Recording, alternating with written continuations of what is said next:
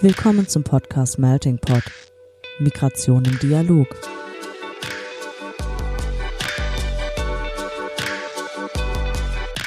In diesem Podcast sprechen wir mit NachwuchswissenschaftlerInnen aus verschiedensten Fachgebieten, die zum Thema Migration forschen. Ein Einblick also in die Migrationsforschung über die Grenzen wissenschaftlicher Disziplinen hinweg. Organisiert wird der Podcast vom Nachwuchsnetzwerk des Interdisziplinären Zentrums für Integrations- und Migrationsforschung an der Universität Duisburg-Essen. Das Thema Migration im Zusammenhang mit Klimawandel ist in den letzten Jahren zum Gegenstand vieler öffentlicher, politischer und auch gesellschaftlicher Debatten geworden. Dabei werden Begriffe wie Klimaflüchtling in unterschiedlichen Intentionen und Zusammenhängen genutzt. Auch wissenschaftlich ist die Beschäftigung mit diesem Themenkomplex hochaktuell. Klar ist, dass es sich um ein sehr komplexes Phänomen handelt.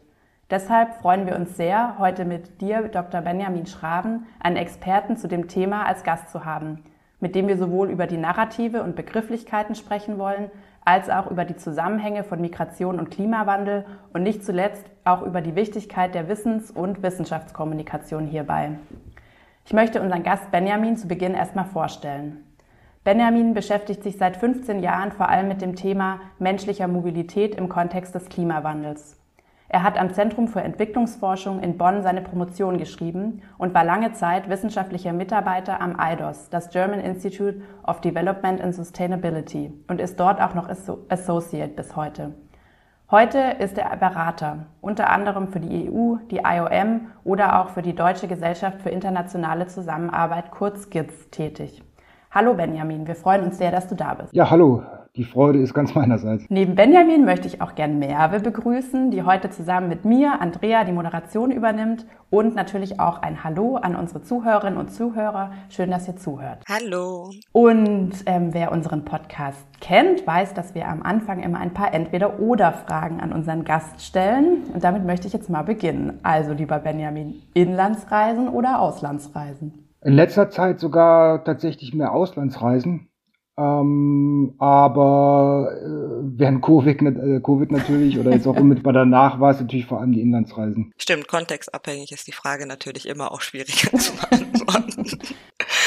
äh, was interessiert dich mehr, binnen- oder grenzüberschreitende Migration? Habe ich einen Joker? ja, also ähm, auch wieder beides. Also wir werden ja gleich noch drüber reden, aber gerade in diesem Kontext von, von Klimawandel und Migration ist es sehr häufig eben Binnenmigration, äh, die da ähm, vielleicht entscheidender ist ähm, als grenzüberschreitende Migration. Ähm, aber ähm, ja, wenn ich, wenn ich mich nicht festlegen darf, dann sage ich beides. Okay, das, das ist, auch in Ordnung. Okay. Ein Joker, ein Joker zählt. Wobei ich mir nicht sicher bin, ob du bei der nächsten Frage nicht nochmal einen Joker brauchst. Das ist nämlich unsere Methodikfrage, Quali oder Quanti? Beides. Ja.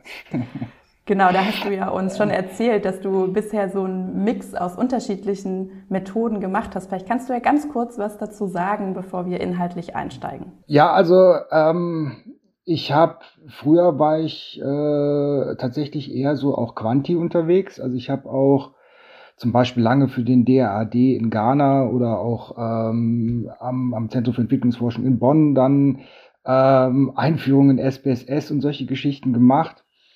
Aber eigentlich schon seit der, der DIS ähm, habe ich irgendwie beides dann auch genutzt. Also ähm, Quali-Interviews, vielleicht ein bisschen Focus Group Discussions ähm, und eben dann auch Surveys.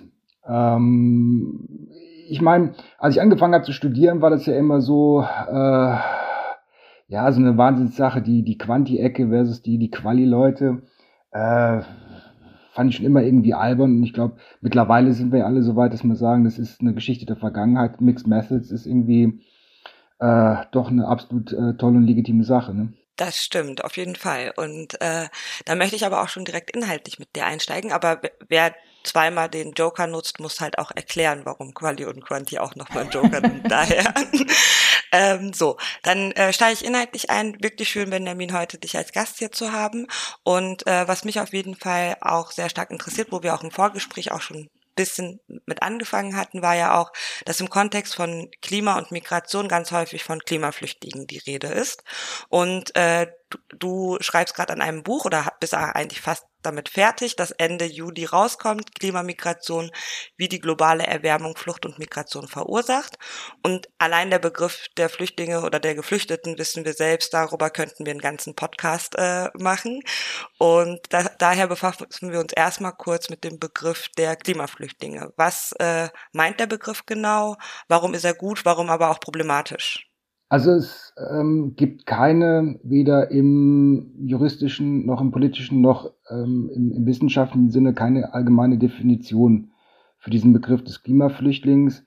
Und die Leute, die wie ich ähm, halt sich wissenschaftlich mit diesem Phänomen des Zusammenhangs zwischen Klimawandel und, und menschlicher Mobilität auseinandersetzen, äh, sagen eigentlich aller, allergrößtenteils, oh Gott, lass bitte die Hände von diesem Begriff ähm, weil ähm, Migrationsentscheidungen, auch Fluchtentscheidungen, und es gibt auch Fluchtentscheidungen, es gibt immer so die Vorstellung, ja, die Leute werden halt in die Flucht getrieben, aber es gibt natürlich auch Fluchtentscheidungen, sind halt sehr komplex. Und ähm, dieser Klimawandel ist halt ähm, nur einer von vielen Faktoren, die eben Flucht oder auch andere Formen von, von menschlicher Mobilität, von Migration halt dann auslösen. Und wir können halt gar nicht so genau sagen, ähm, war jetzt halt dieser Klimawandel äh, der entscheidende, der auslösende Faktor oder war es vielleicht nicht doch irgendwas Politisches oder eine Konfliktvariable oder was anderes? Hm. Mhm.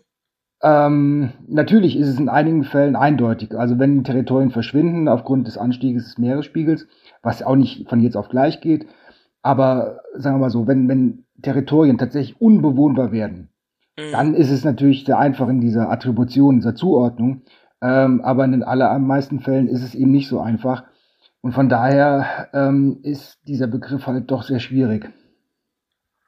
Ja, aber man findet ja auch schon irgendwie so Zahlen und Statistiken, die dann irgendwie sagen, äh, es würden 20, 30 Millionen Menschen Klimaflüchtlinge sein.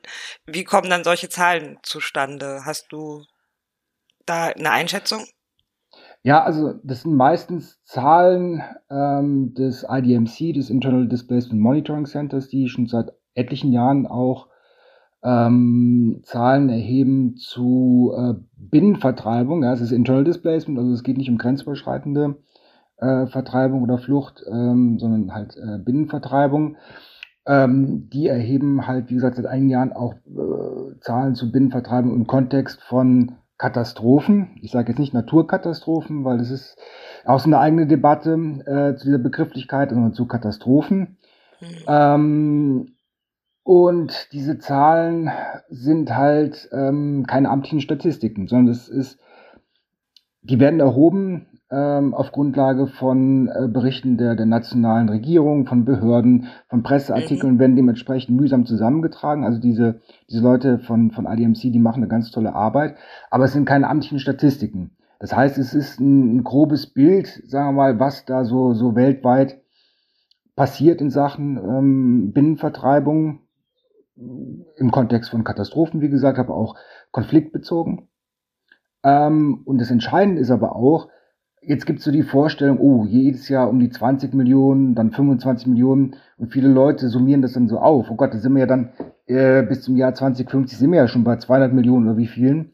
Äh, ist aber Unsinn, weil viele Leute, die in diesen Zahlen halt dann auftauchen, die kehren nach einer gewissen Zeit dann auch nach dieser Katastrophe dann auch wieder zurück in ihre Heimstätten. Ähm, also von daher sind diese Zahlen auch immer sehr mit Vorsicht zu genießen. Ja, Nee, vielen Dank dafür auf jeden Fall. Und was ich halt auch so ein bisschen das Gefühl habe, wenn man halt so auch ne, äh, Nachrichten verfolgt, dass die Klimaflüchtlinge als Begriff so eine Art Figur auch irgendwie darstellen. Von wem wird das eigentlich benutzt, dieser Begriff Klimaflüchtlinge? Mit welchem Zweck? Also es gibt ähm, unterschiedliche Zwecke, die damit verbunden werden. Also natürlich ähm, ist es ein Begriff, der genutzt wird von Leuten, die sehr diesen Abschottungsdiskurs fahren wollen, äh, Grenzen hoch und so weiter. Mhm. Aber äh, dieser Narrativ des Klimaflüchtlings, also diese, diese Vorstellung, dass schon bald, ich weiß nicht, 100, 200 Millionen Menschen aus Afrika, aus Teilen Asiens dann verzweifelt versuchen werden, aufgrund der Klimafolgen Europa zu erreichen, ähm, das ist auch in der Vergangenheit mehr als jetzt genutzt worden, zum Beispiel auch von NGOs, von Hilfsorganisationen. Letztendlich äh, natürlich, um für die gute Sache zu werben, also für Klimaschutz, für Entwicklungszusammenarbeit. Ähm, aber trotzdem bleibt es problematisch, weil dieser Narrativ einfach nicht stichhaltig ist. Also widerspricht eigentlich dem, was wir so äh, in der Forschung sehen äh, bezüglich dieses Zusammenhangs Klimawandel und Migration. Hervorragend. Das erleichtert mir so gut den Übergang zur nächsten Frage tatsächlich, weil ich mit dir ja auch gerne über so ein bisschen die Mythen innerhalb dieses Themenkomplexes sprechen möchte. Das heißt, hier bereits bei der Begriffs, äh, wo wir darauf eingegangen sind, sehen wir, dass bestimmte Missverständnisse existieren im Zusammenhang von Klima und Migration und Flucht. Und äh, was würdest du sagen, was sind so die zentralen Mythen, Erzählungen, Narrative, die in dem Themenkomplex so auch bestehen? Ja, ein bisschen ähm, haben wir es ja jetzt schon andiskutiert. Also zum einen die Vorstellung, dass der Klimawandel sozusagen Leute in die Flucht treibt, also die Temperatur steigt, die Dürre kommt, äh, das Hochwasser kommt, das, das Meer, äh, der Meeresspiegel steigt an, die Leute müssen weg. Also diese Vorstellung eines, äh, eines Ökodeterminismus, also dass dann sozusagen äh, der Reiz Klimawandel ist da, der Impuls Migration mit ausgelöst.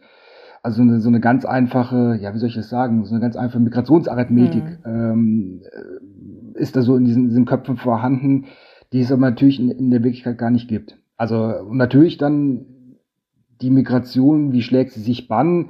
Natürlich aus den äh, besonders betroffenen Regionen des globalen Südens in dieser Vorstellung äh, Abrichtung Mittelmeer, Abrichtung Europa.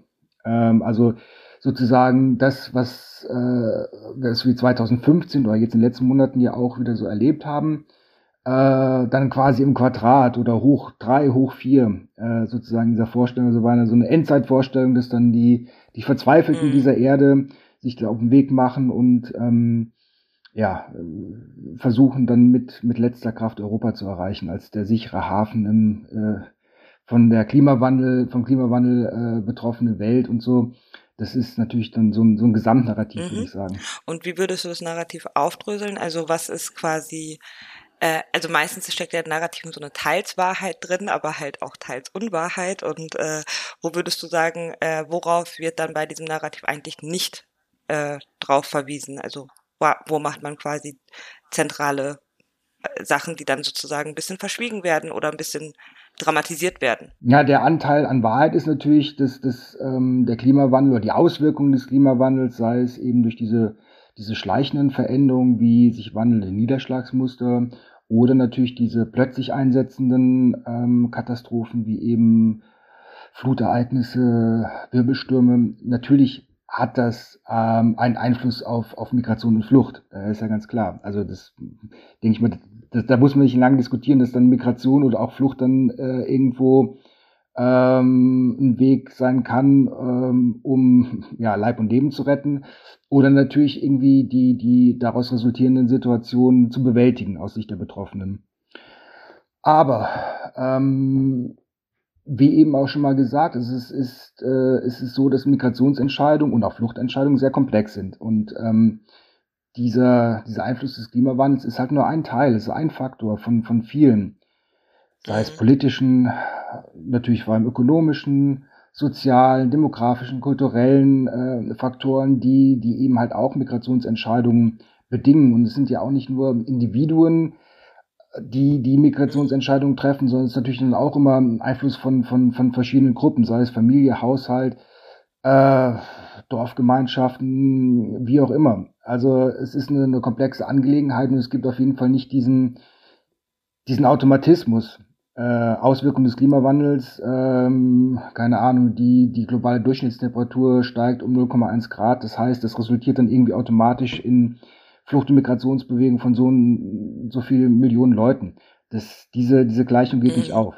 Und was wäre quasi das, wo du sagen würdest, das müsste man zentral mit berücksichtigen, wenn man sich den Zusammenhang zwischen Klima und äh, Migration anschaut?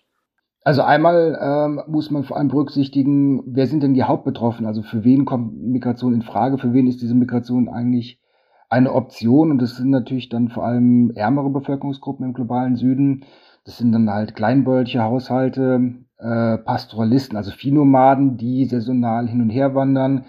Das sind äh, Leute, die vom Fischfang leben. Das sind aber auch ähm, ärmere Bevölkerungsgruppen, die in Städten leben. Also das sind Leute, die, die sind die Hauptbetroffenen von den Auswirkungen des Klimawandels und für die kann Migration eine Option sein. Aber ähm, wenn die migrieren, haben die nicht die Ressourcen, um, äh, weiß ich nicht, von Westafrika in Richtung Europa zu migrieren. Das ist ja teuer. Das ist ja mit, mit Kosten verbunden. Das ist mit finanziellen Kosten verbunden, auch mit sozialen Kosten verbunden. Ähm, das heißt, die Migration, die stattfindet in diesem Kontext von Klimawandel, ist meistens eine, eine Binnenmigration oder eine Migration äh, zwischen Nachbarstaaten. Das ist ein, ein wichtiger Faktor. Ein anderer wichtiger Faktor ist, ähm, dass diese Option der Mobilität für viele auch gar nicht zur Verfügung steht. Also viele sind auch so arm, dass sie noch nicht mal mehr in die nächste äh, größere Stadt migrieren können. Das heißt, auch erzwungene Immobilität ist sozusagen auch eine, eine ganz schwerwiegende Folge des Klimawandels oder Mitfolge des Klimawandels. Und das müssen wir halt auch alle mehr auf dem Schirm haben. Also ähm, die Leute werden nicht getrieben. Viele haben gar nicht die Option, irgendwo hingetrieben zu werden und sind quasi ähm, gefangen. Also gerade in, in dieser ähm, englischsprachigen Literatur redet man ja auch von Trapped Populations, also gefangene Bevölkerungsgruppen. Das ist halt auch eine sehr schwerwiegende Folge des Klimawandels. Also würdest du sagen, dass da einfach auch große Ungerechtigkeiten entstehen? Ja, der Klimawandel ist ja insgesamt so ungerecht. Und ähm, das ist ja auch so etwas, wo ich dann ähm, so ein bisschen ins Grübel komme ähm, bei dieser Begrifflichkeit des Klimaflüchtlings. Also ich habe ja eben schon versucht zu, zu erläutern, äh, warum das eigentlich ein komplizierter Begriff ist. Einerseits. Andererseits ähm, ist es natürlich auch so, äh, wenn wir sagen, na ja, gut, es ist alles sehr kompliziert und da gibt es viele andere Faktoren, dann neigt man ja auch so ein bisschen äh, dazu, solche wirklich sehr legitimen Fragen von, von globaler Gerechtigkeit, gerade von Klimagerechtigkeit, da so ein bisschen dann außen vor zu halten, ähm, weil ja, da kann man natürlich alles relativieren und gerade auch den Anteil des, äh, des globalen Nordens ähm, an, an, an solchen schwierigen Situationen, um es mal ganz vorsichtig auszudrücken, lässt man das so ein bisschen außen vor. Und das ist natürlich auch so ein bisschen so mhm. die Krux an so einer Debatte, ähm, weil Faktoren wie, wie Klimagerechtigkeit und globale Gerechtigkeit gehören da definitiv daher in, ja. in solche Debatten. Ja, wir haben jetzt auch viel über, über die Narrationen gehört, die irgendwie bestehen in dem Zusammenhang. Und ähm, wir wissen ja aber auch, dass du inzwischen als Berater tätig bist. Und ähm, deswegen würden wir gerne auch noch quasi über deine Arbeit der Wissens- oder Wissenschaftskommunikation sprechen.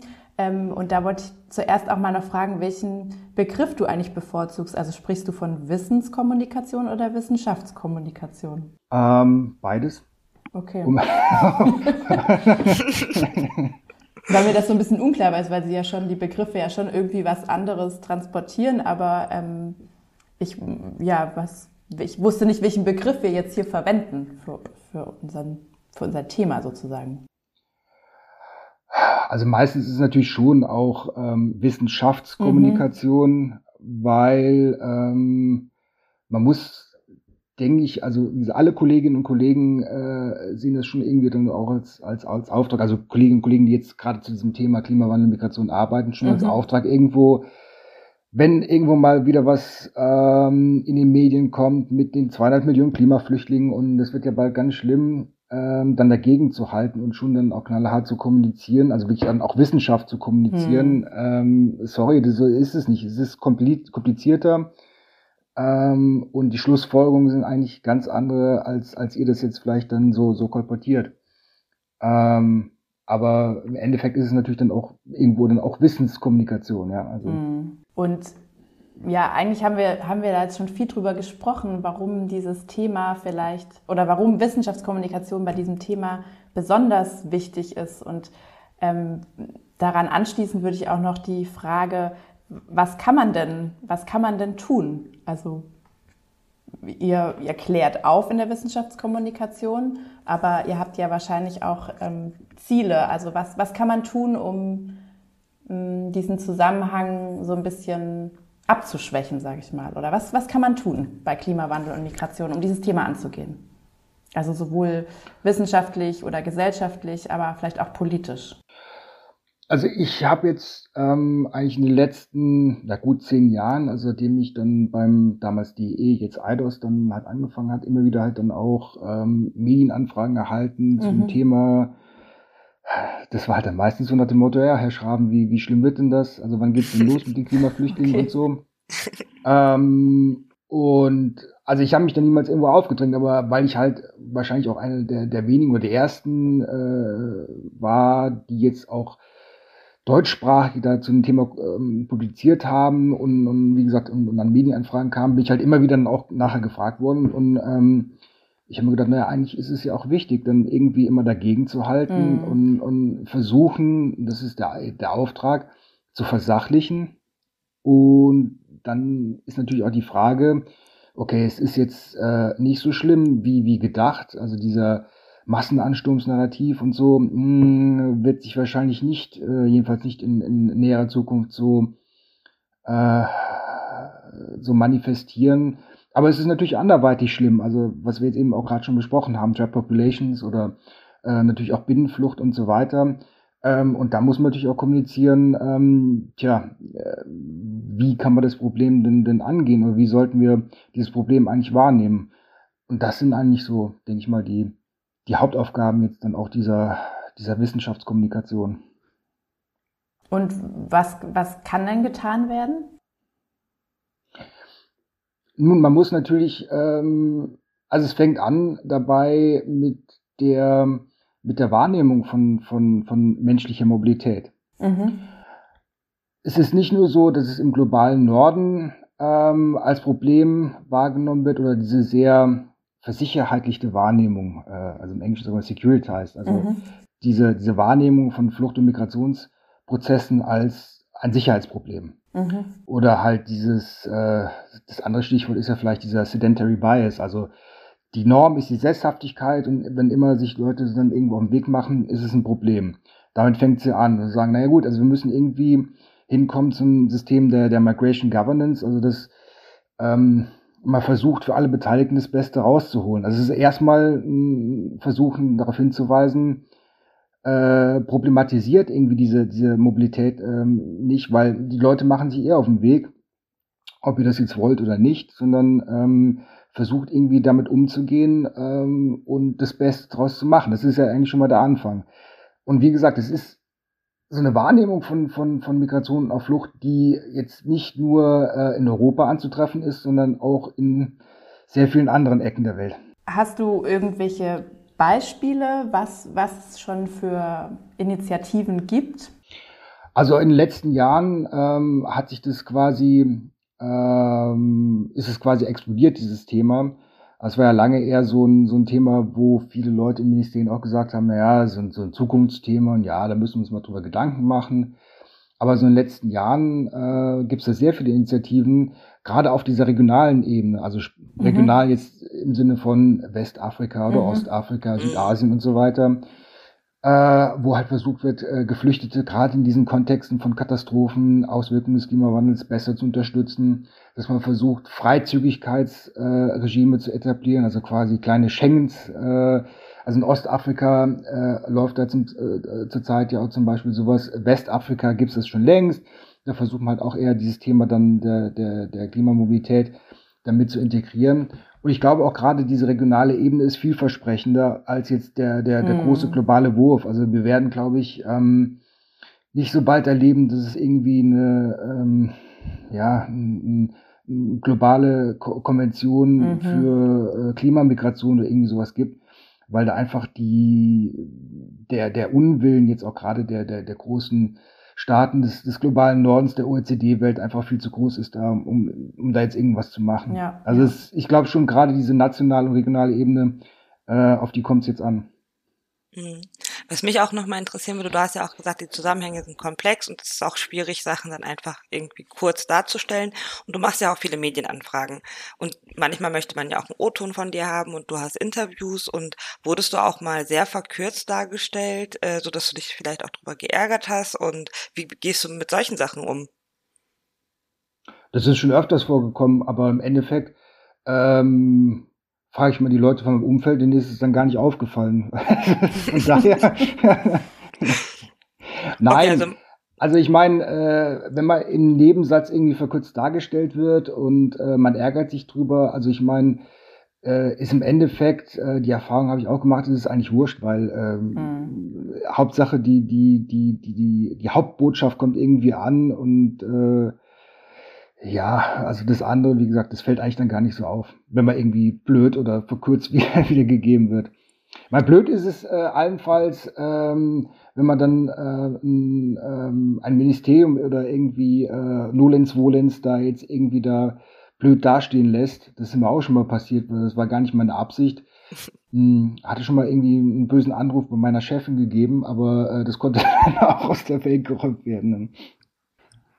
Ne? Ja, weil das dachte ich ist halt auch tatsächlich gar nicht. Also besonders halt so im äh, Nachwuchswissenschaftlerinnenbereich ist man ja vielleicht auch noch nicht so mutig, auch mit Medienanfragen und so weiter, weil man genau vielleicht auch vor solchen Sachen Angst hat, man ist nicht trainiert dafür und so. Daher dachte ich, wäre das auf jeden Fall eine Frage, die unsere Zuhörerinnen vielleicht auch interessiert. Einfach äh, auch generell, so höre ich dich raus, mehr Mut, auch einfach Sachen zu kommunizieren.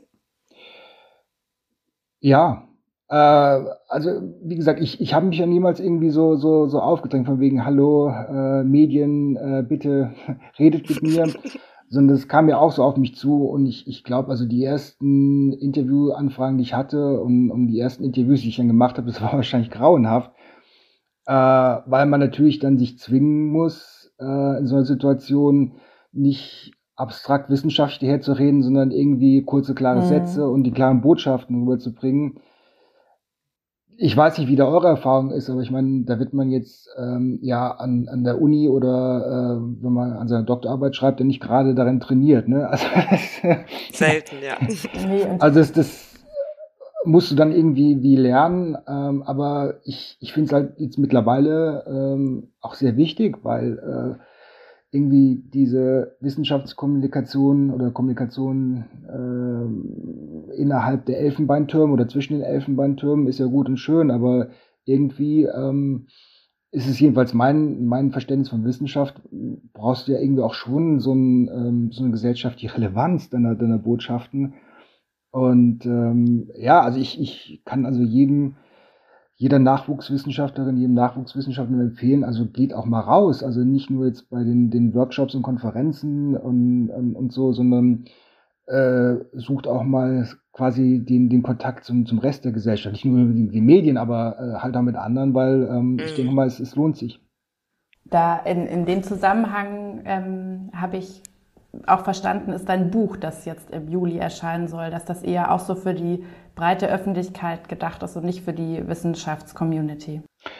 Genau, also ich habe einfach mal versucht, äh, weil ich ja eh schon zu verschiedenen Aspekten zu dem Thema halt ähm, verschiedene Sachen natürlich geschrieben habe im Laufe der Jahre. Ja, gut, ganz, ganz klar wäre ja schlimm, wenn nicht. und ähm, dann habe ich mal gedacht, na, im Prinzip kannst du ja mal jetzt so, so ein Best-of-Schraven machen und dann machst du das so.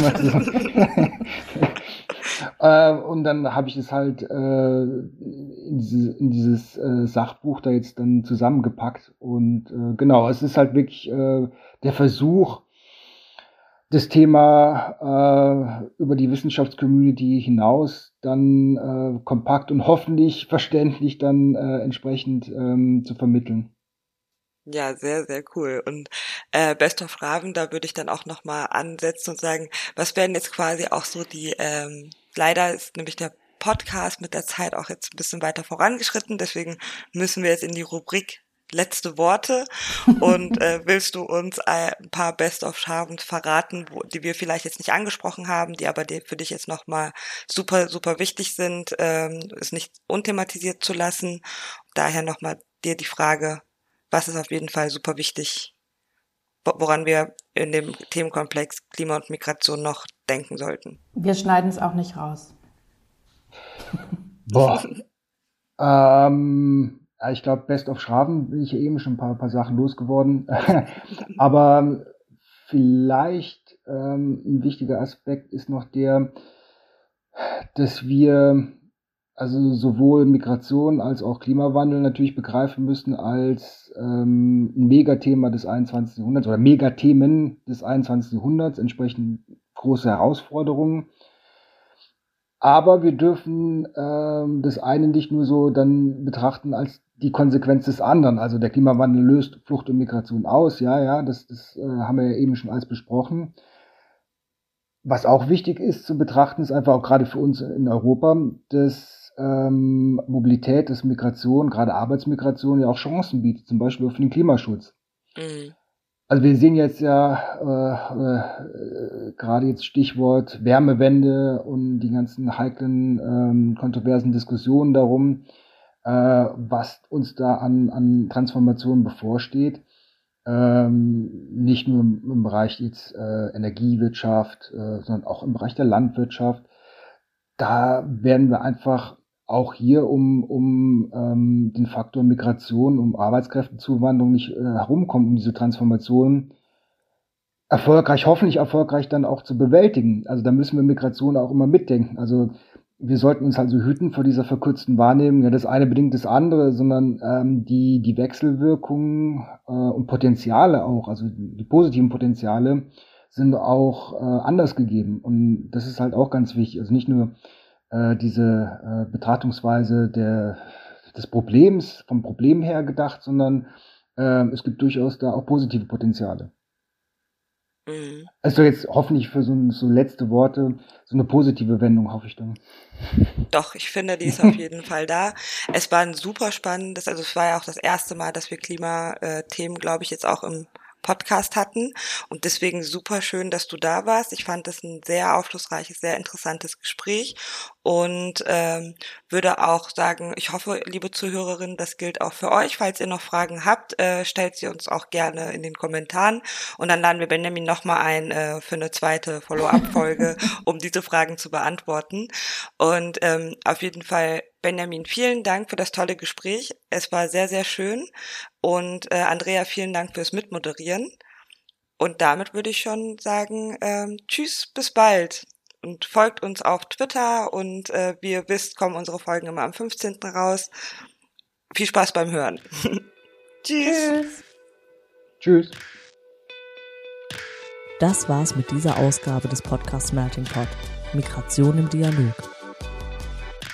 Für mehr Informationen über die Arbeit unseres Netzwerkes und für Updates zum Podcast findet ihr uns auf Twitter unter @incenten. Vielen Dank fürs Zuhören und bis zum nächsten Mal.